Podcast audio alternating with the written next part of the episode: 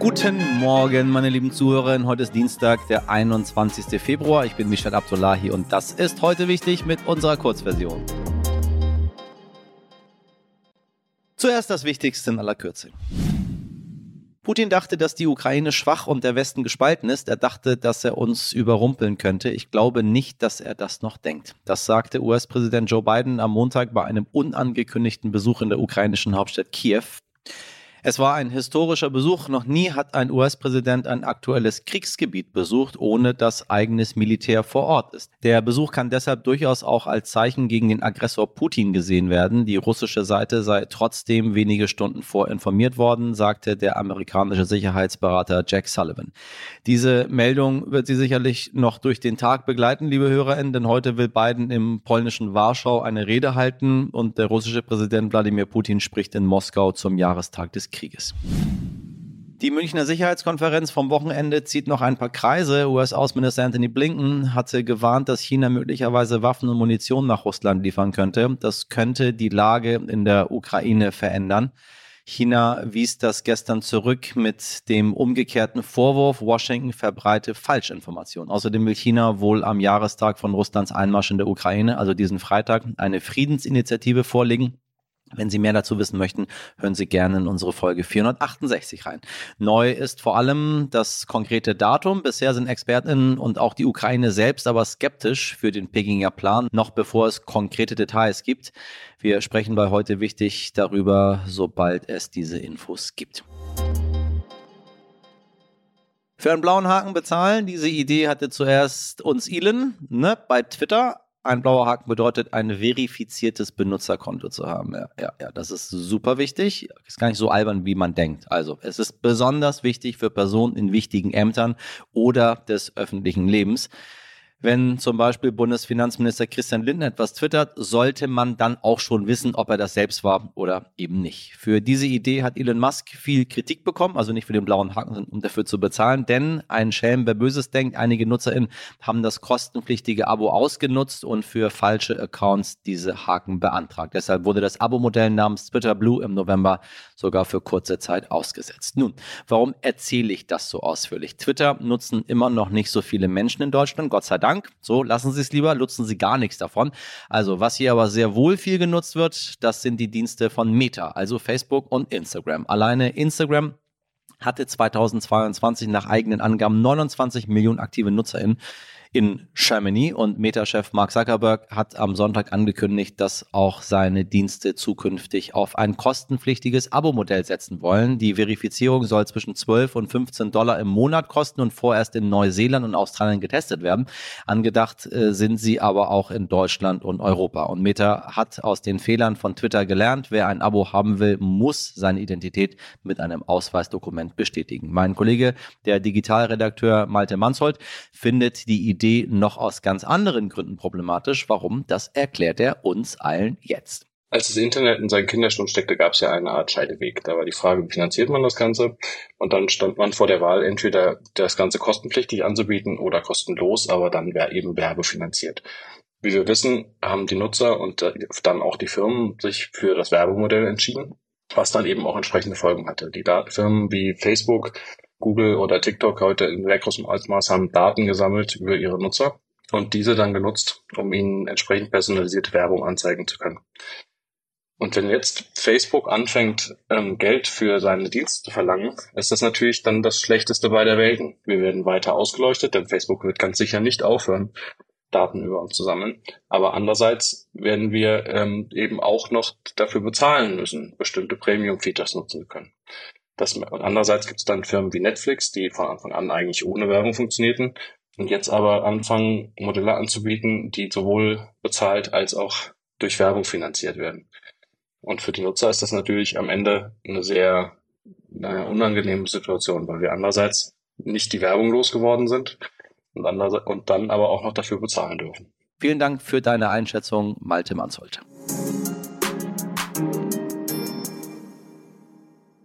Sie ist die bekannteste Köchin Deutschlands, hat über zehn Jahre einen Michelin-Stern gehalten und die meisten von Ihnen werden sie aus diversen TV-Auftritten und Kochshows kennen. Cornelia Poletto ist heute bei uns zu Gast und spricht mit meiner heute wichtig Kollegin Laura Chapo darüber, wie es ist, sich als Frau in einem Metier durchzusetzen, das immer noch von Männern dominiert wird und sie erzählt, wie es war, neben der Sternküche eine Familie zu gründen.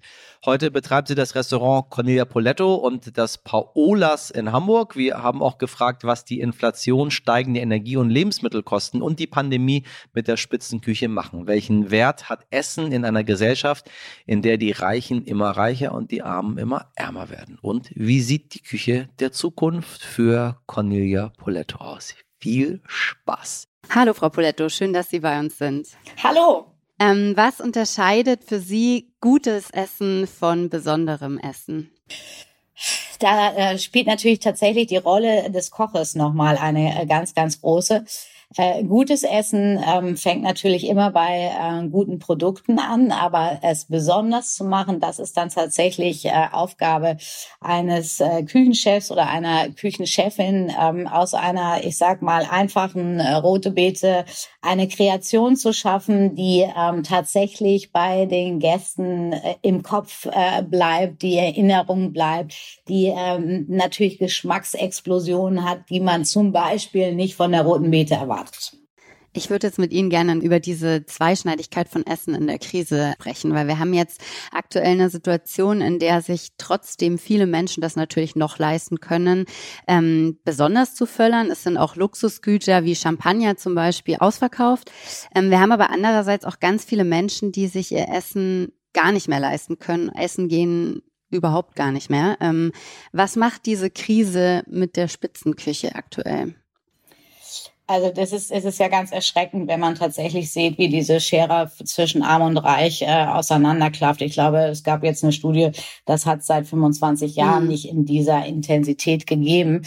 Äh, für uns Spitzenküche, und das ist natürlich wiederum fast das Traurige, ist es tatsächlich so, dass diese Gäste, die sich dieses Essen noch leisten können, diesen äh, Service, diesen Luxus, eben tatsächlich ähm, den Abend mit einem Glas Champagner zu starten. Diese Gäste gibt es noch, genauso wie es ja mhm. auch immer mehr reiche Menschen gibt. Und ähm, von daher sage ich jetzt mal, sind wir ähm, in 2022 und es geht auch so weiter, 23 noch nie so gut gebucht gewesen wie jetzt. Mhm. Das ist, äh, das ist für uns natürlich schön. Ähm, das ist sehr, sehr traurig, wenn man die, die andere Seite sich anschaut. Aber ähm, da, da ist auf jeden Fall für uns Spitzenköche äh, tatsächlich die Entwicklung total in Ordnung. Und ähm, ich freue mich natürlich auch sehr, dass wir so nachgefragt sind, dass wir so gut besucht sind, weil auch ich natürlich einen großen Apparat von Mitarbeitern habe, die eben auch durch ähm, Pandemie ähm, sehr gebeutelt waren. Natürlich waren auch wir, ähm, wenn auch nur kurze Zeit in Kurzarbeit und äh, meine Mitarbeiter mussten auch überlegen, ob sie zuerst ihre Miete zahlen oder ihre Kosten in welcher Hinsicht, wenn es auch ums eigene Kochen geht, runterschrauben. Sie bieten in Ihrem Restaurant gehobene Küche an und sagen ja auch, Sie sind gut ausgebucht. Ähm, trotzdem müssen Sie ja wahrscheinlich auch auf die Inflation, auf steigende Lebensmittel und Energiekosten reagieren. Ähm, was bedeutet die Krise für Ihr Restaurant?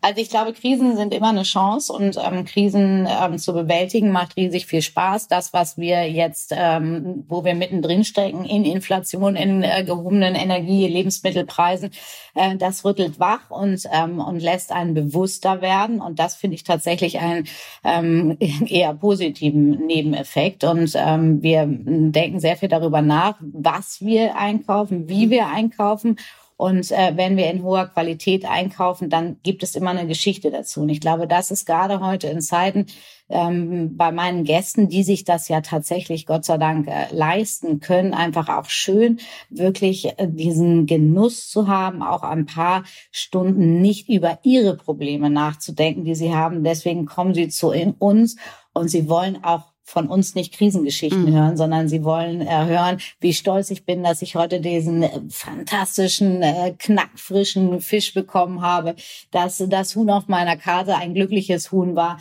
äh, dass die Gemüse so äh, gut schmecken, äh, weil sie ähm, tatsächlich vom nächsten Biohof um die Ecke sind. Also das ist so der, der Spirit, der von uns vermittelt wird und der wirklich auch uns allen in diesen Zeiten hilft und dafür sind die Gäste dann auch bereit, eben tatsächlich den etwas mehr Preis zu bezahlen.